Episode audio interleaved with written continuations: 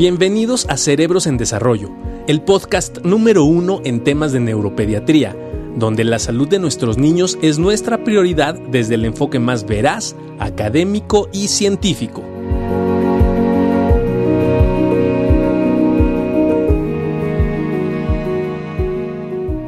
Mi estimado Juan Carlos, ¿cómo estás? ¿Cómo has estado? Muy bien, muy bien, muy bien. Gusto verte, compadre. ¿Cómo vamos con todo? Todo excelente, Doc, y muy emocionados con el tema del día de hoy. Vamos a tocar un tema que podría sonar delicado, que es el tema de medicación, ¿no? Y que es el tema de los diferentes medicamentos.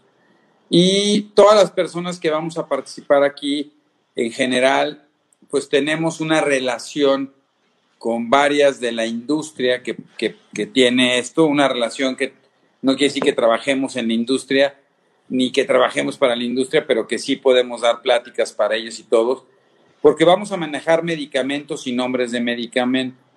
Pero esto es básicamente con la finalidad, Juan Carlos, de que la gente pueda identificar los medicamentos. Hay muchas dudas con respecto al tratamiento para el trastorno por déficit de atención y que sepan que no es para favorecer ninguna medicación, no es para poder eh, dar tips para dar medicamentos de este tipo y que tampoco es para sugerir ni sugestionar nada, sino simple y sencillamente es tratar de dar nuestras opiniones. Las opiniones son muy personales de cada uno de nosotros y que al final del camino les sirva a la gente para que eh, puedan despejar muchas de las dudas que en ocasiones se tienen, ¿no, Juan Carlos? Totalmente, Doc, y lo que siempre les comentamos en, en, los programas de cerebros, que al final lo que queremos solamente es darle información en general, de ninguna manera es que ustedes tomen la decisión de darle algún medicamento eh, a los niños, pero que lo van a ver a lo largo de la plática, ni siquiera se puede conseguir en la farmacia este, de manera eh, libre, gran parte de los medicamentos de los que hablaremos, pero aún así siempre consúltelo con su pediatra, consúltelo con su neurólogo pediatra, con su paido psiquiatra, quienes serán los indicados de poderle dar el mejor medicamento dependiendo de cada uno de los casos, que es lo que siempre comentamos. Definitivamente, y para hablar de este tema, este, ya tenemos a una gran amiga que ya nos ha acompañado en otras ocasiones, una extraordinaria neuropediatra, la doctora Miriam Velarde desde Perú. ¿Cómo estás, Miriam? Aquí un gusto estar con ustedes, Eduardo, Juan Carlos, ¿no? Siempre lista pues para, para atender a las preguntas, lo que hubiere, y de un tema tan importante, tan apasionante para, al menos para mí, entonces dentro de los trastornos del neurodesarrollo, lo que es el TDAH, ¿no? Es algo que es bastante frecuente y lo vemos viendo hace bastantes años. El, el tema de hoy es realmente apasionante. Muchísimas gracias por estar aquí, que todos estén muy bien allá en Perú. Y también ya está ahí. Ya está listo. El mismísimo mismísimo Lino Palacio. ¡Hola! ¿Cómo está? ¡Qué bárbaro! ¡Qué barbaridad! ¡Qué, ¡Qué bueno gustazo! Que, ¡Qué bueno que ahora sí nos acompañas, compadre! No, pues cuando, cuando, cuando puedo, ¿verdad? Porque Exacto. No, no. Es un privilegio para Es un hacer privilegio, No, es un privilegio. Y más Es para tocar estos temas y que Ajá. también podamos entrar un poco en discusión porque invitamos a un extraordinario psiquiatra infantil y adole- de la adolescencia para ver las diferencias y pensamientos que tenemos en torno a los medicamentos del TDA. Pero bueno, yo quisiera empezar. eh, uno de los temas interesantes que hay a nivel latinoamericano, en primer lugar, es que, y Miriam nos podrá decir ahorita, no en todos los países tenemos todos los medicamentos ni todas las presentaciones que, se, que, que existen para tratar el trastorno por déficit de atención, ¿no? Que yo empezaré diciendo que básicamente se dividen en dos grandes grupos. Los medicamentos estimulantes, ¿no? Que ahí pertenecen básicamente medicamentos que funcionan sobre un neurotransmisor que se conoce como dopamina y que en México tenemos, sol, tenemos metilfenidato y tenemos lisdexanfetamina. Y tenemos los no estimulantes que en México tenemos atomoxetina. En general, dentro de los estimulantes de metilfenidato tenemos metilfenidato de corta acción, eso quiere decir, y ahorita platicamos sobre eso, de corta acción, que se llaman Ritalin y Tradea. Este, Ritalin de, de Novartis, Tradea de Psicofarma, Tenemos medicamentos de larga acción, ¿no? que es el Ritalin LA o Tradea LP. Tenemos medicamentos de acción o liberación sostenida, que es el sistema OROS, como es Concerta, que lo está ahorita moviendo Moksha. Y eh, tenemos eh, lisdexanfetamina desde el punto de vista de, otros tipos, que se conoce como Vivance en México, ¿no? O Vivance. Y aparentemente, este, IFA va a traer a principios de enero de este año otro metilfenidato de acción corta que llega a México. Este, Miriam, en, Perú, ¿qué medicamentos tienen? Bueno, y dentro de los no estimulantes, ¿no? Básicamente tenemos atomoxetina, que es estratera de Lili, y ya hay varios, este, hay varias, eh, varios eh, medicamentos o varios este, genéricos, este, y hay muchas marcas de este, ¿no? Miriam, no sé en, en, en Perú cómo están con esto. No, en Perú tenemos mucho menos medicamentos. Tenemos el metilfenidato de acción corta, ¿no? El Ritalin de 10 miligramos y solamente tenemos eh, también el de acción larga de Concerta de 12 horas, es la metodología OROS de Janssen y dentro, esos son como los estimulantes, porque no tenemos la, lisanfetamina, no tenemos nada de eso. Dentro de los no estimulantes tenemos a la tomoxetina, la atomoxetina, que acá la tiene Abbott, porque Lili ya dejó de traer a la estratera y la tenemos como pasiva y tenemos solo dos presentaciones de 25 y de 40 miligramos. También antes estaba Remers, pero ya no está. Y también ahí está la clonidina, pero, pero con menos, este, menos uso. Es lo único que tenemos acá en el país. Sí, aquí nosotros tenemos Ritalin de 10, otra de 10, tenemos Ritalin LA de 20, 30 y 40 miligramos LA. El concerto tenemos de 18, 27, 36 y 54. Si se me olvida una, me dicen, por favor. Tradea LP tenemos de 20, 36 y 54. Y de eh, Estratera este, existen las de 10, 18, 25, 40, 60, 80 y ya no, creo, ya no sé si existe la de 100 porque ya... La de 100 también. y la de 100 miligramos. Oye, oye, Lino, ¿y por, qué, por qué están tan satanizados los medicamentos para el tratamiento, para el trastorno por déficit de atención? ¿Por qué estas palabras, no? Porque muchas veces, y lo digo abiertamente, llega la gente y dice, este, yo vengo, si mi hijo tiene TDA, no le quiero dar medicamento, doctor. La, respuesta para mí, primero diría, por un lado podría decirte, no lo sé, no lo sé porque cuando digo no lo sé me refiero a la evidencia no dice eso, o sea, no hay evidencia para, o sea, si uno se metiera un poco y entendiera un poco el mecanismo y la información científica, uno podría, podría saber que es un medicamento o que los estimulantes son medicamentos muy seguros que no generan dependencia. Ahora, la respuesta alterna podría ser, bueno, lo entiendo porque alrededor de, la salud mental y en especial de, este padecimiento hay, hay, mucho estigma. El estigma está definido eh, por la gente que trabaja en esto como esta vergüenza a tener un padecimiento y, el, y, más la ignorancia. Entonces, pensaría yo que más bien tiene que ver con un tema que todos nos pasa, yo ignoro muchas cosas, pero pensaría que más bien esta, esta aversión más que eh, el satanizarlos, esa aversión a, tratar a los chicos con un tratamiento farmacológico, me parece que parte de supuestos sin fundamento científico que de pronto algunos grupos, que no entiendo por qué, y no me quiero meter en ese aspecto porque no me interesa, de pronto este, sacan conclusiones de fragmentos de información que se da, que tampoco es lo que se quiere decir en la evidencia científica, pero finalmente, total que es un padecimiento que hasta hace unos años se pensaba que era un, una, era una, un fenómeno creado por la industria farmacéutica para drogar a los niños. Ahora, la evidencia científica lo que nos dice es que es un trastorno del neurodesarrollo y que de la, afortunadamente de los aciertos en la farmacología, en la historia de la farmacología, pues son los, los mal llamados estimulantes, porque yo diría más bien que si le llamáramos de manera correcta estaríamos hablando de que son medicamentos que inhiben el transportador de dopamina, ¿no? Que ese sería como el nombre correcto. Digo, sabemos que a veces no hay como el, como la claridad, pero el, nombre correcto es un inhibidor de transportador de, de dopamina.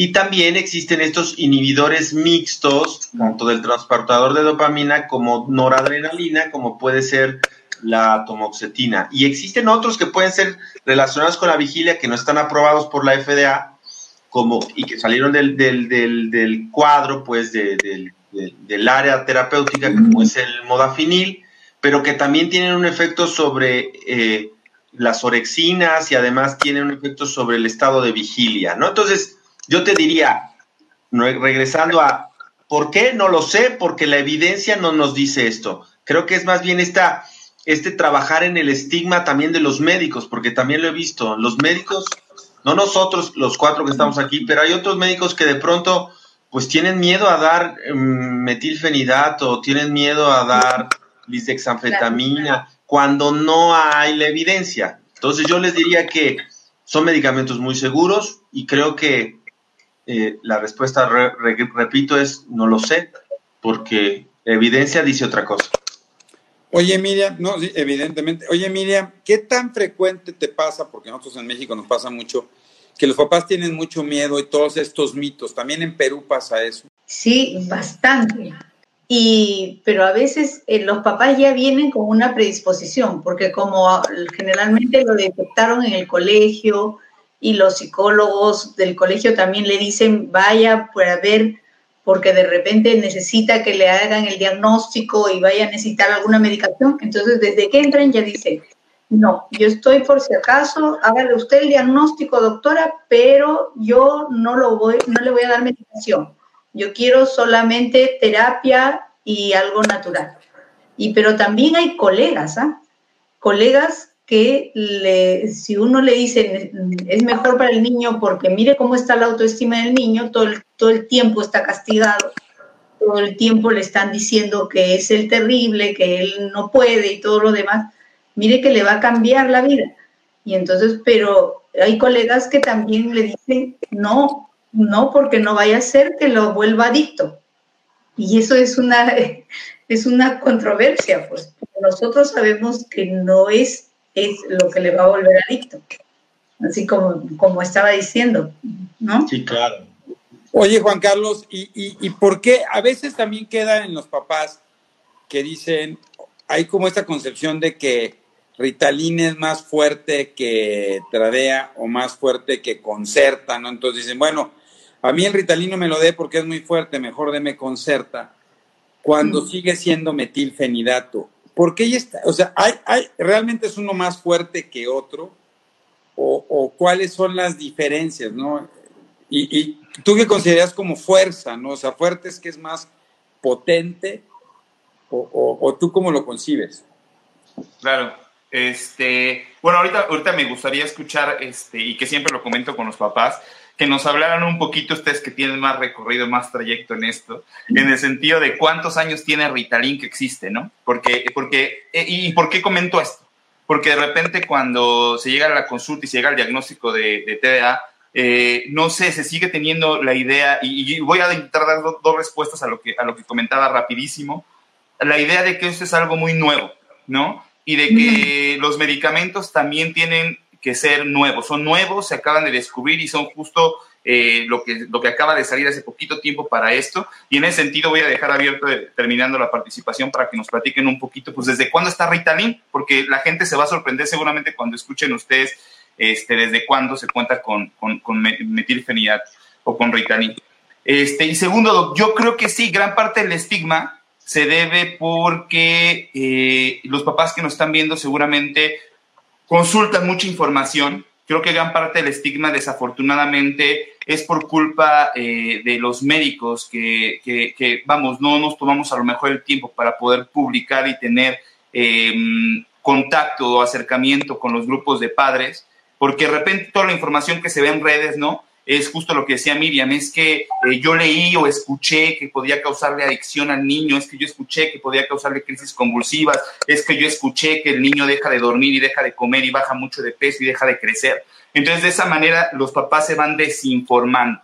Entonces, creo que el estigma va de la mano de la desinformación o de la información incorrecta que van recibiendo eh, los padres. En el sentido de, la potencia de un metilfenidato con otro, bueno, las marcas son diferentes, eso es lo que ustedes tienen que saber, sigue siendo metilfenidato, ¿qué es lo que varía entre marca y marca? Este, unos tienen una presentación para una liberación inmediata, que hablaremos de lo que es Ritalin de 10 miligramos, Tradea de 10 miligramos, ¿eso qué significa? Que prácticamente el mecanismo de la tableta que está tomando el niño le va a llevar a una acción aproximadamente entre 4 y 5 horas, dependiendo de cada uno de los, de los pacientes, pero es más o menos lo que, lo que va a actuar. Y después existen las presentaciones de larga acción, ¿no? En el caso de lo, de lo que es este, Ritalin, eh, Tradeo Concerta. ¿Y en qué varía cada uno, Más allá de la potencia, es la, la, la, el diseño que tiene cada uno de los medicamentos para irse liberando a lo largo del día. Entonces, podemos tener medicamentos que duran aproximadamente de 8 a 10 horas, depende del paciente, como sería Ritalin LA, tenemos Concerta, que llega a durar 12, 14 horas, dependiendo del paciente también. Y tenemos, por otro lado, eh, las proanfetaminas, en el caso, en el caso de Vyvanse o dexanfetamina, que también puede tener una vida de hasta 14, incluso por ahí depende de, los estudios, pero 14, 15 horas más o menos. Entonces, de eso depende la elección. Depende mucho de la adaptación que tengamos a cada uno de los niños y de las necesidades que va teniendo tanto el niño escolar, tanto el adolescente, cómo los jóvenes eh, o los adultos jóvenes van cambiando sus necesidades a lo largo de la vida. Y creo que de eso va dependiendo entonces la elección del tratamiento que tú vas eligiendo. Y para terminar, me gustaría retomar esto. Si nos podía comentar, Doug Barragán, nos, nos, gusta mucho, siempre andamos platicando de esta parte de la historia de, de metilfenidato. Si nos podía comentar un poquito del tiempo, ¿qué, qué tiempo tiene que, que metilfenidato existe? Bueno, es súper interesante porque Ritalin, que se llamó Ritalin porque el que sintetizó la molécula, su esposa, se llamaba Rita, ¿no? Y entonces por eso le pusieron Ritalin. Si hubiera sabido todo lo que iban a decir de Ritalin, a lo mejor le pone el nombre de la suegra, ¿no? Yo creo, pero, pero bueno. Pero, era una historia de amor, además. Es una historia de amor detrás, ¿no? Hasta romántica, porque era un tema de, de alguien que buscaba el investigador buscaba un tratamiento para la cura de la demencia de una alteración cognitiva de su esposa. No lo encontró, obviamente, pero pues entonces encuentra otros efectos positivos, ¿no? Entonces, bueno, hay una historia hasta rayando en lo romántico, ¿no? De, del metilfenidato, pero bueno. Definitivo, se, se hace buscando esta situación y se ve que ayuda mucho en el fenómeno atencional Incluso eh, mejora, o sea, él estaba buscando la parte más de, como tú dices bien, de la demencia y de repente, cuando ni siquiera se tenía bien estimado el fenómeno del TDA, ¿no? O sea, esto se genera antes que, el establecimiento del TDA. Y hay, y hay Ritalin durante muchísimos años, que tiene más de 60 años en el mercado, ¿no? Y no es hasta el año 2000, fíjate qué interesante, ¿no? No es hasta el año 2000 cuando a Swanson, ¿no? Eh, a través de algunos estudios que hace por ahí entre 1998 y 2000, generan y agarran, una, agarran un dispositivo muy interesante que, que estaba en Argentina y que era una liberación para este, anticonceptivos, que es el sistema OROS, ¿no? Y entonces lo adaptan a metilfenidato, ¿no? Con, con, con esto y sale a partir de del 2000, empieza todo el fenómeno de de Concerta, ¿no? Que es un metilfenidato. Antes, cuando no había nada, pues teníamos que dar Ritalin una, dos, tres o cuatro veces al día. ¿Te acuerdas? A ti te tocó, ¿no, Lino? Y había que estarlo dando. Y era una bronca porque darlo en el recreo y se lo tenías que mandar a la maestra.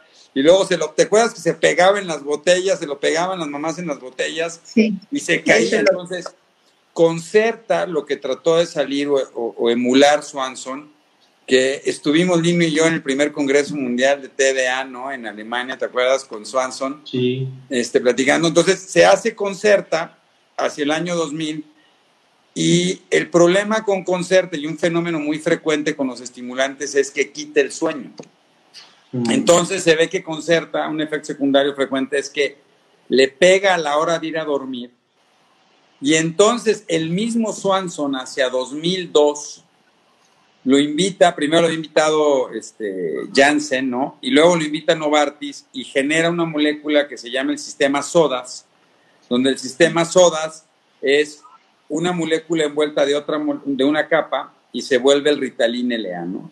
Y entonces se generan estas presentaciones que emulan dar dos Ritalines al día y que tiene un efecto más o menos de 8 horas. Entonces, Ritalin es de 4, Ritalin LA es de 8, Concerta es de 12, como que son las tres etapas.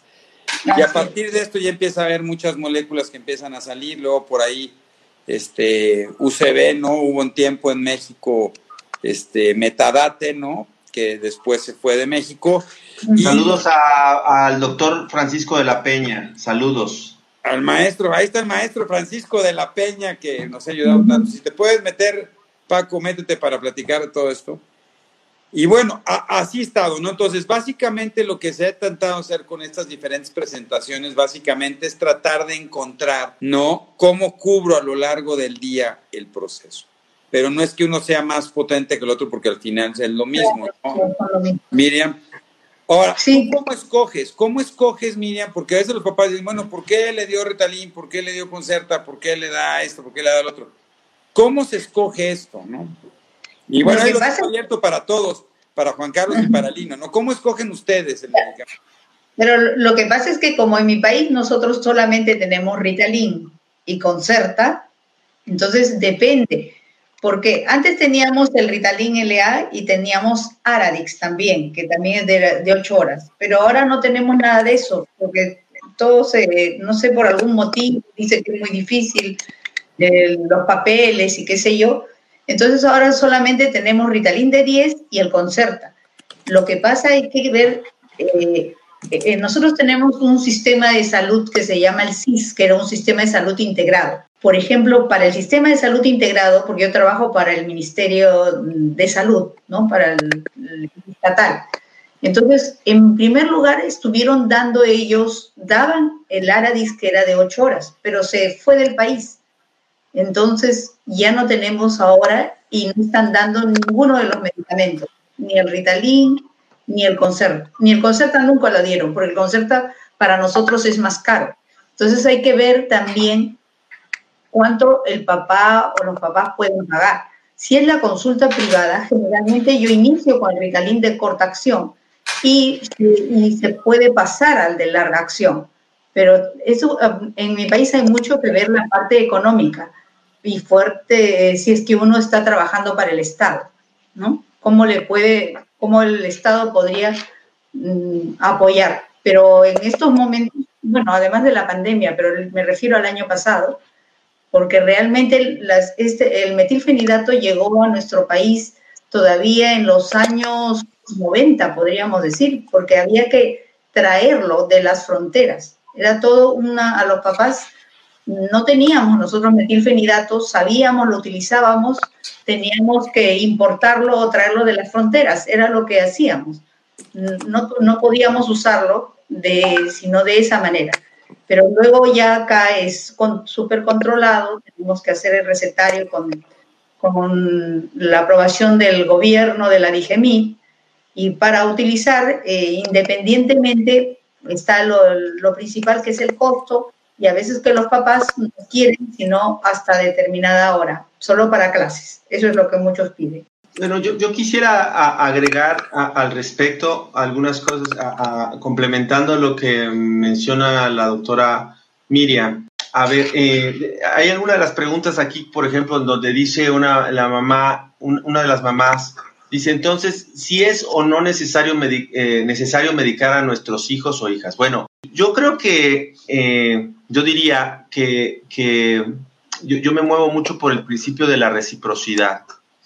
Eh, y el principio de la reciprocidad dice, y así se lo digo a los papás porque así lo vivo y así lo siento, es, ¿qué es lo que yo quiero para los hijos de los demás? Sería lo que yo quisiera que hicieran con mis hijos. Es decir, yo no podría exponer a mis hijos a un tratamiento en donde yo supiera que va a haber un efecto tan nocivo que les va a generar una adicción o les va a generar un problema este, mayor al que ya tienen. Entonces, yo, creo que lo importante aquí es la medicación no siempre se tiene que dar. Sin embargo, cuando llegan a atención es muy probable que se dé por, por un motivo, porque hay una dificultad. Entonces, yo, yo digo que cuando mucho depende de la severidad de los síntomas y de las dificultades que empiezan a generar, no nada más en la escuela, sino en su vida en, general, porque ese es otro tema que hay que entenderlo.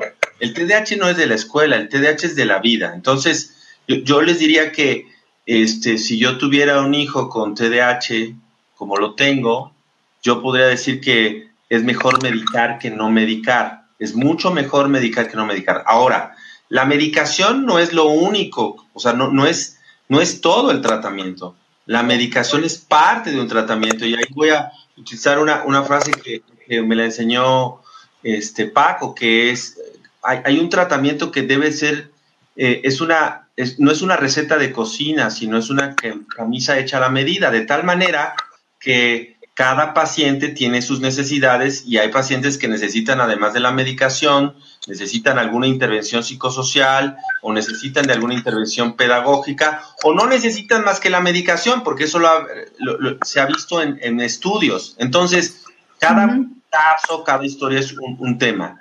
Ahora, eh, yo les puedo decir que los estimulantes, los mal llamados estimulantes, ya les dije que son inhibidores del transportador de dopamina. Lo digo así porque es donde actúa, así se llama. Eh, no generan adicción. No hay adicción por este tipo de, medicaciones. Eso tiene que quedar claro. Estudios, estudios serios por personas que se dedican al tema de las adicciones, como la doctora Nora Volko, que a propósito es mexicana y que dirige el instituto o el NAIDA, que es el Instituto Nacional de, de Abuso a las Drogas en los Estados Unidos, es un instituto muy reconocido, ha mostrado cómo es importante entender que la vía de administración es fundamental y como la vía de administración es, vía oral, eso hace que no existe este high famoso que sí tienen las drogas como, como la, eh, la, cocaína o la, o la heroína. En el caso del metilfenidato no existe este tema porque no existe este high tan inmediato o este, este, este, esta sensación de placer que las drogas generan, generan. Y por otro lado, y quiero complementarlo con esto, hay un estudio que fue, que, que es base, yo creo, no sé si, si lo fue, pero yo lo eh, supongo que sí, eh, por Show y colaboradores en el eh, reportado hace unos años que sirvió como un parámetro para proponer pasar de los trastornos de la conducta disruptiva o de inicio de la infancia en el DSM, pasarlo a los trastornos del neurodesarrollo. Y Show lo que me demostró es que las personas que tienen TDAH, eh, digo, aquellas eh, que inician en la infancia, pues no necesariamente, pero que presentan síntomas, pueden presentar una velocidad de adelgazamiento mucho más rápida que las personas que no tienen TDAH, ¿no? Ese es un, hallazgo. Y lo que demostró también es que el tomar un tratamiento, no dijo si estimulantes o inhibidores del transportador de dopamina o noradrenalina, no dijo eso. Un tratamiento apropiado ayudaba a que ese eh, adelgazamiento se retrasara e incluso alcanzara la velocidad de engrosamiento que tienen los, los adolescentes y adultos sin TDAH.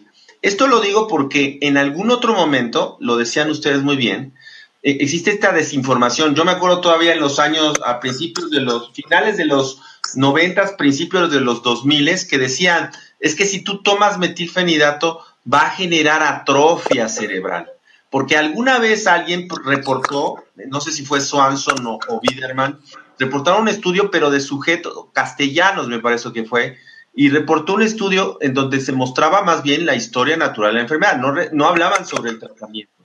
Pero la gente que de pronto, eh, gente, pues sí, con mala intención, diría yo, y utilizando de pronto el desconocimiento de la gente y nuestra poca, eh, el ser poco oportunos para difundir el conocimiento, pues ellos decían, mira, fíjate cómo cuando toman tus hijos o cuando algún chico toma este metilfenidato va a generar atrofia cerebral y eso es falso. Lo que se produce es más bien neurogénesis y ahí, neuro, y ahí la velocidad de engrosamiento es mayor. Entonces, creo que es muy importante dejar claro que es mejor tratar que no tratar.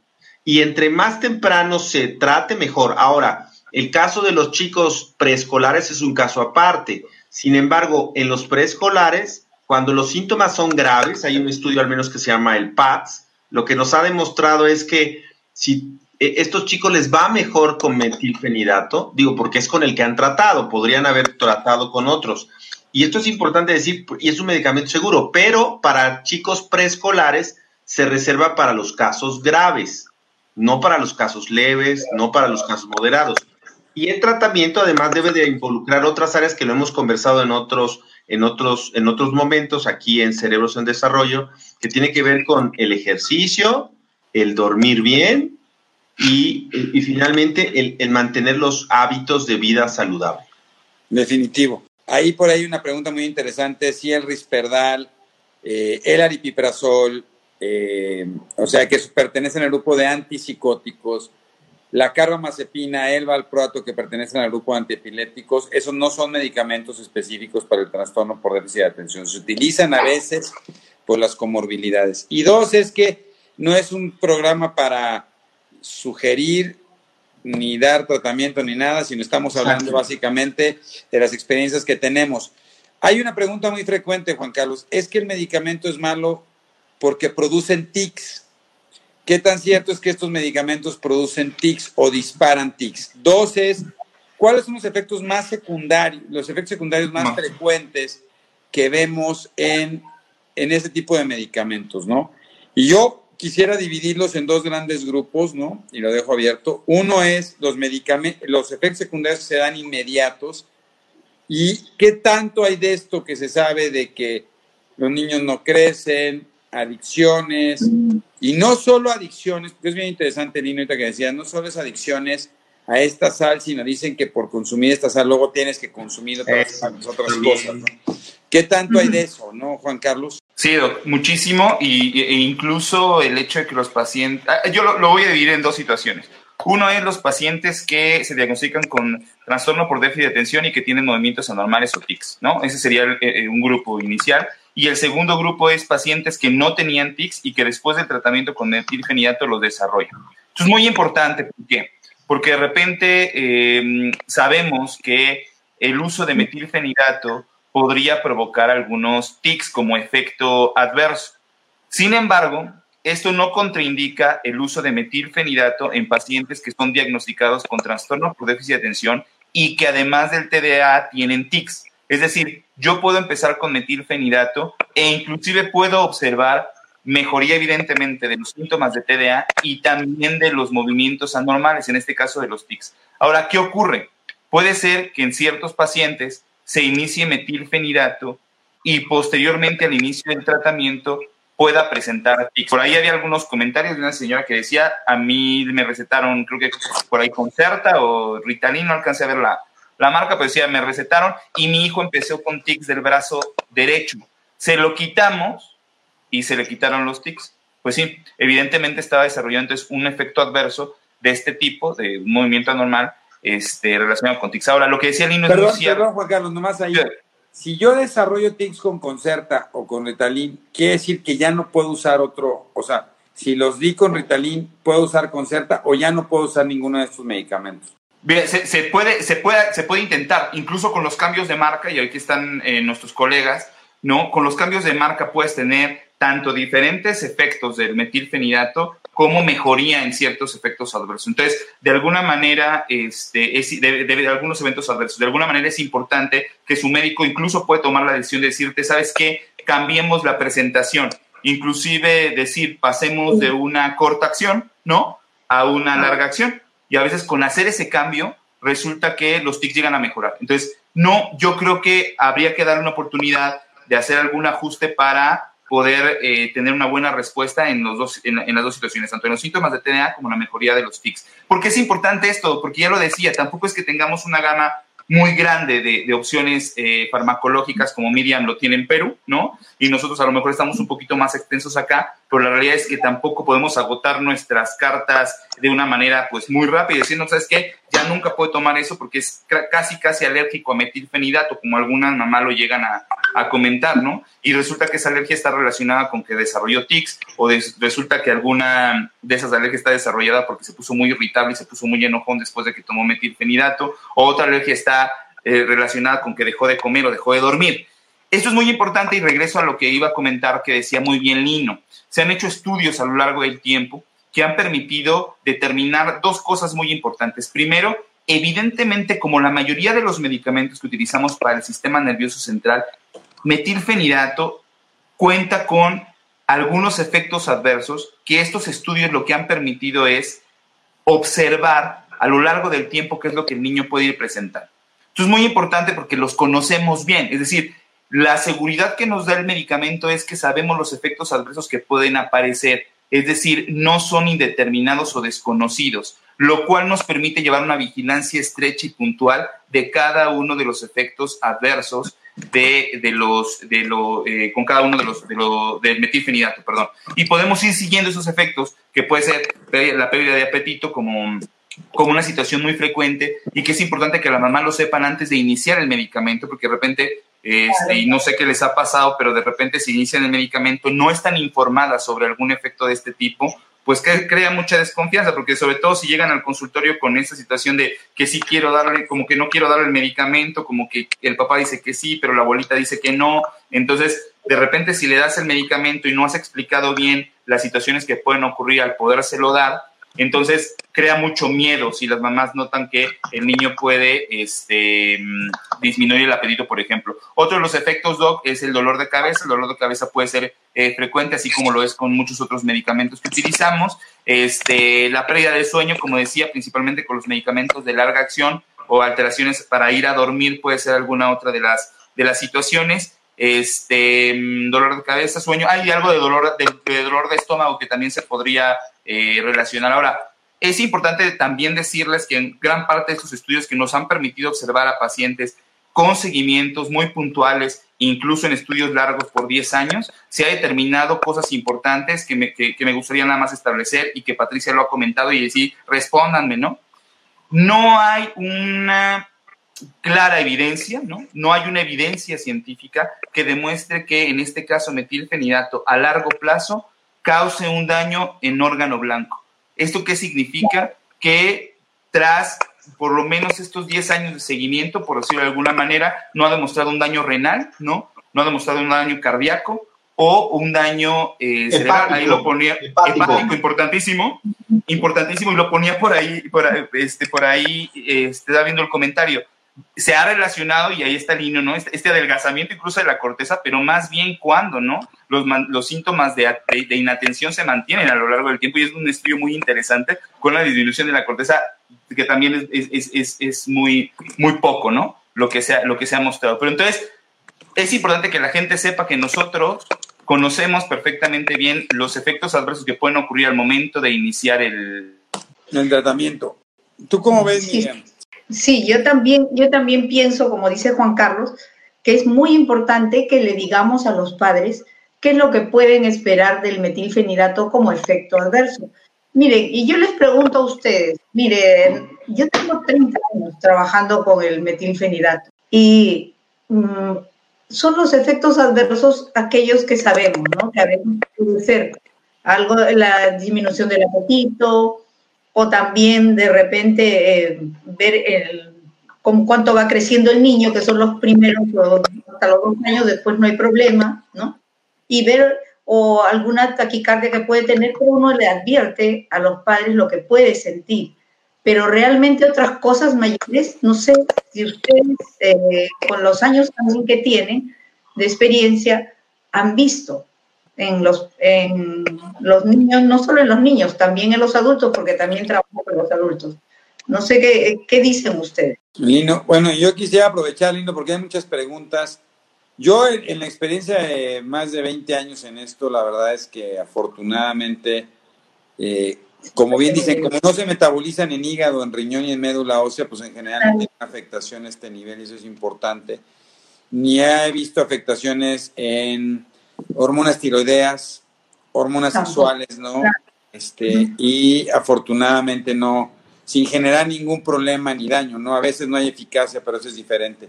Oye, Lino, rapidísimo, tú que tienes mucha experiencia, nomás para que se nos va rapidísimo, es, hay muchas preguntas sobre Vivance, sobre el lisdexanfetamina. ¿Es lo mismo que metilfenidato? ¿No es lo mismo que metilfenidato? Bueno, a, ver, son dos medicamentos. Esto es, esto es bien, es una pregunta interesante porque entiendo que son muchas de las dudas de los, de los papás. Este, a ver, mm, eh, eh, el dimesilato de lisdexanfetamina, porque ese es el nombre correcto de Vivance, eh, es, un profármaco.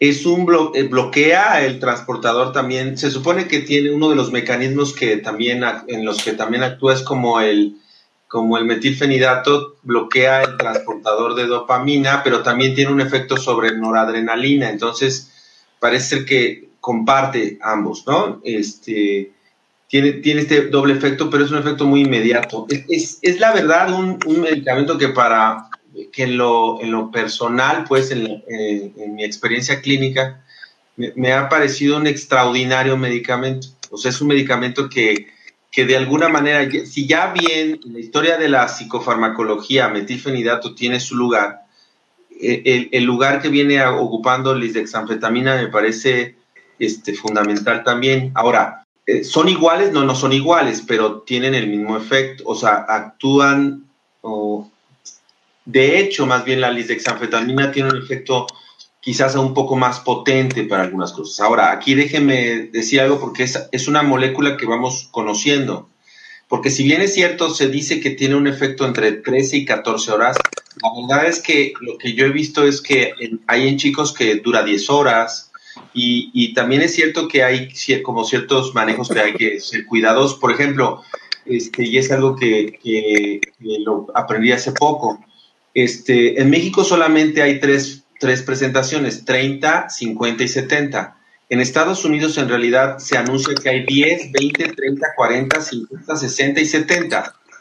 Sin embargo, la de 10 ellos no la tienen, sino es como pedirle al farmacéutico, entiendo yo, para que divida las cápsulas y les ven, porque en realidad tienen desde 20 hasta adelante. Ok.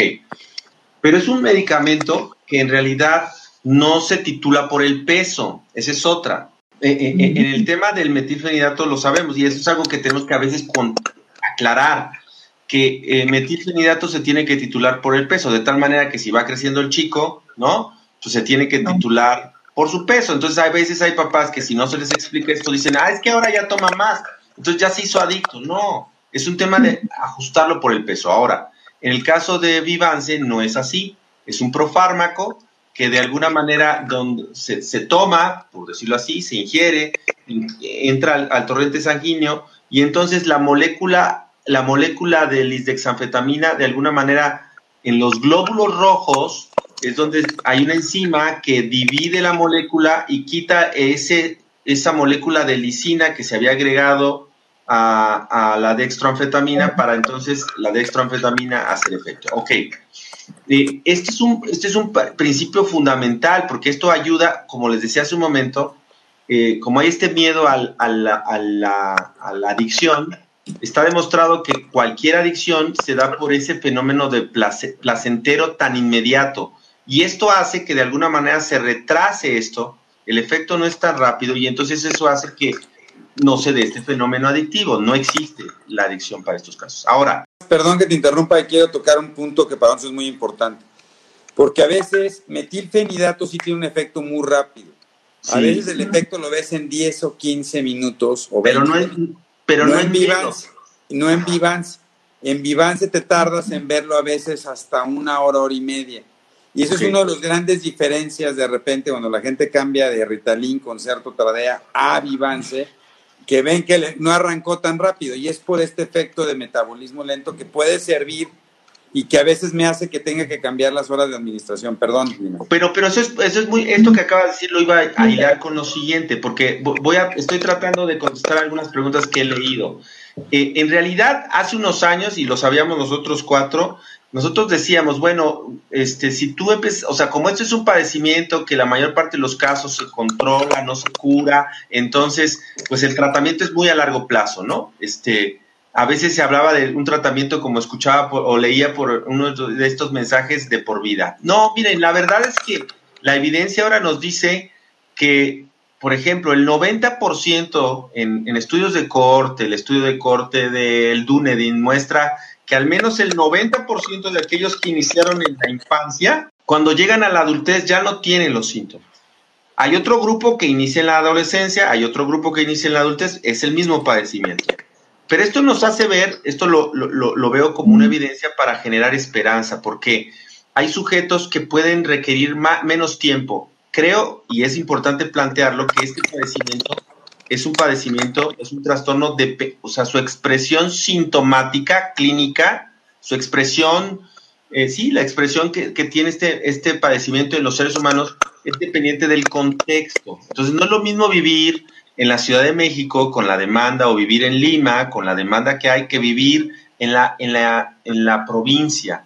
Entonces, esto es importante porque a veces hay, hay personas, hay relatos que dicen, es que yo dejé de tomarlo y ya no lo necesité, pues muy probablemente porque tu reserva cognitiva te ayudaba y entonces, pues en ese ambiente tú contienes. Es decir, no es lo mismo vivir en la Ciudad de México que, vivir en Playa del Carmen. Entonces, en Playa del Carmen, pues es más, la vida es más sabrosa, ¿no? Y entonces, este, uno puede contender mejor.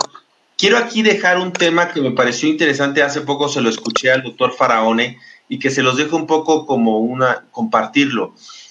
Eh, creo que estos, este padecimiento hay que verlo de manera dimensional. Dimensional, yo lo decía hoy en la mañana, no es lo mismo que del espectro, sino dimensional, es decir, es, como cuando tú tienes, cuando tú, ah, los dos ejemplos que utilizaba Faraón es el tema del colesterol o la presión arterial. Entonces, hay quien tiene un nivel de inatención que necesita ser tratado pero hay otros que no. Por ejemplo, cuando tú tienes hipercolesterol, hipercolesterolemia, esa es una palabra que a mí se me complica, es lo mismo que satanización, pero en este aspecto, si te das cuenta como cada quien tiene su palabra, bueno, entonces, bueno, pero si se dan cuenta, ustedes saben que en las primeras niveles de, de tener triglicéridos altos, no necesitas de un fármaco, necesitas de una intervención este, eh, dietética. Entonces, la postura actual de ellos dicen, tenemos que verlo esto como algo dimensional, porque eso es cierto.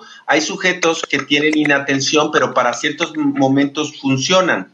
Y no, tal vez no necesitarían el fármaco, pero hay sujetos, hay seres humanos que generan una gran disrupción y en esos pacientes no, no puedes solamente tratarlos con una intervención no farmacológica porque no les va a dar. O sea, esos pacientes como la, la hipercolesterolemia, niveles altos no los puedes manejar con solamente ejercicio porque se te van a infartar o vas a tener un evento vascular cerebral. Entonces aquí me parece que es un concepto que así nos ayudaría a entender por qué hay esta, dimensión, esta dimensionalidad de un padecimiento como este. Entonces, el último tema de lo que tú dices es muy cierto. Para cada paciente otra vez hay una, hay una, hay una indicación y hay pacientes que, que de pronto su, su, su nivel de acción es mucho más por la mañana temprano. Entonces, en esos pacientes necesitas más bien que el medicamento inicie rapidísimo, porque si no, no va a actuar. O sea, darle una hora más para que entonces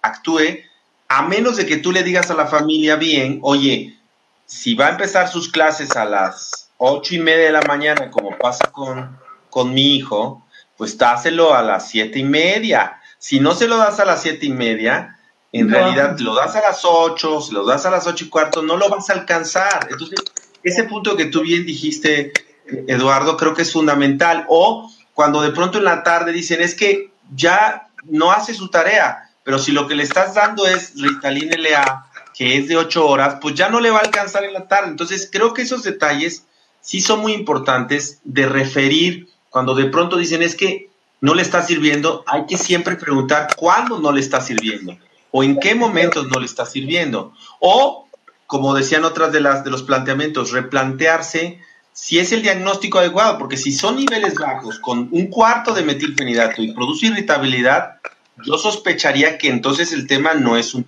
no es un trastorno por déficit de atención.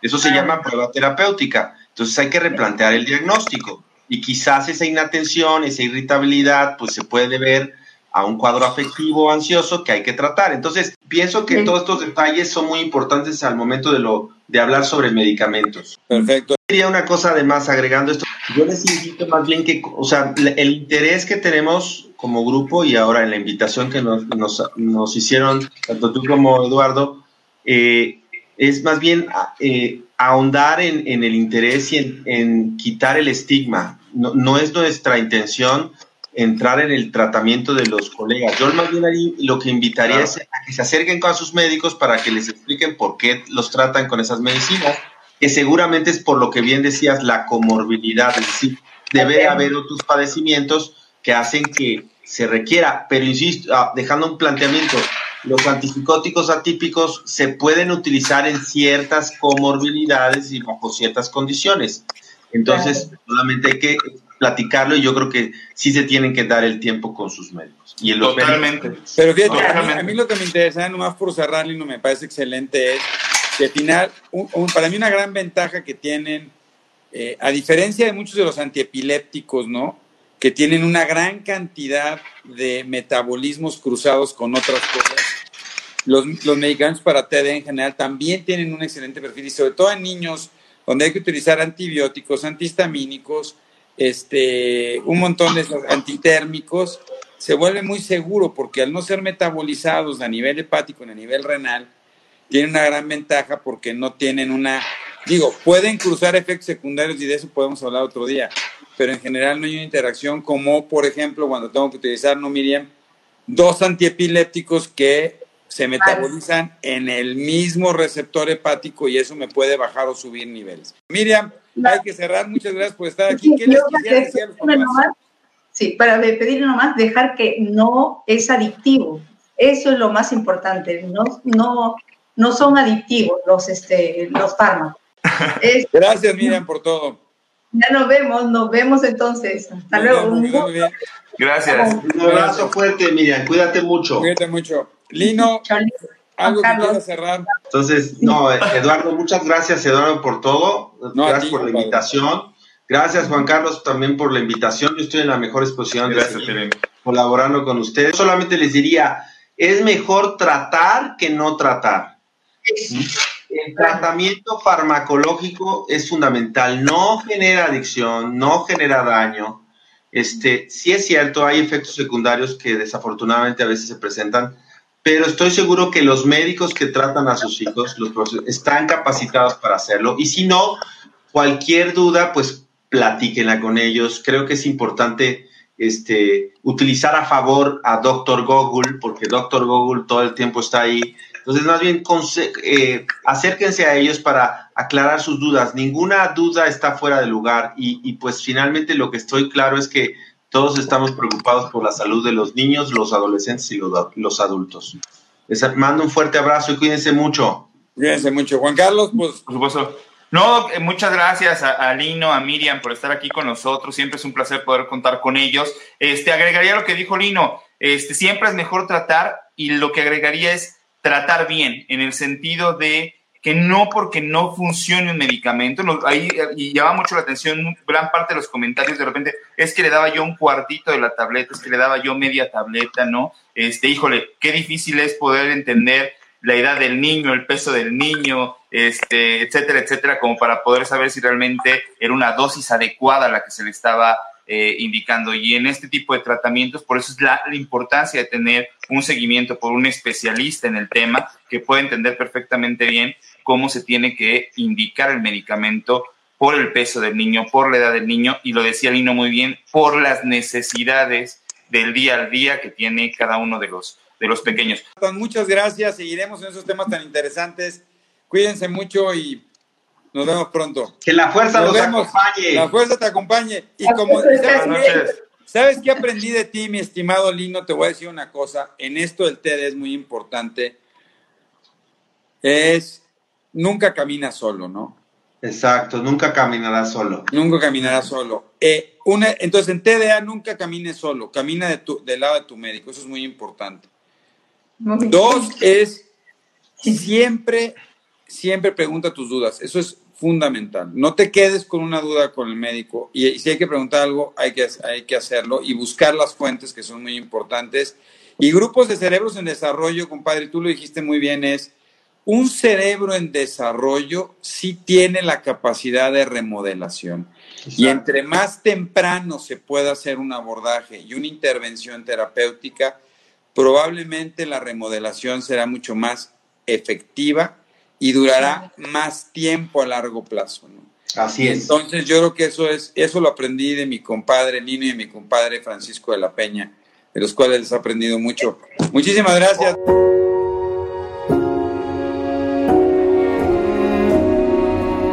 Cerebros en Desarrollo, el podcast comprometido con la idea de que en los cerebros de nuestros niños no hay límites. Síguenos en nuestras redes sociales. En Facebook nos puedes encontrar como Neurología HIM, en Instagram como arroba Neuropedia HIM, nuestra página web es cerebrosendesarrollo.com y si tienes cualquier duda o comentario, por favor escríbenos al correo electrónico cerebrosendesarrollo.gmail.com. Si este episodio crees que le puede ayudar o servir a alguien, por favor compárteselo. Le podrías estar ayudando mucho más de lo que te imaginas. Nos seguimos escuchando.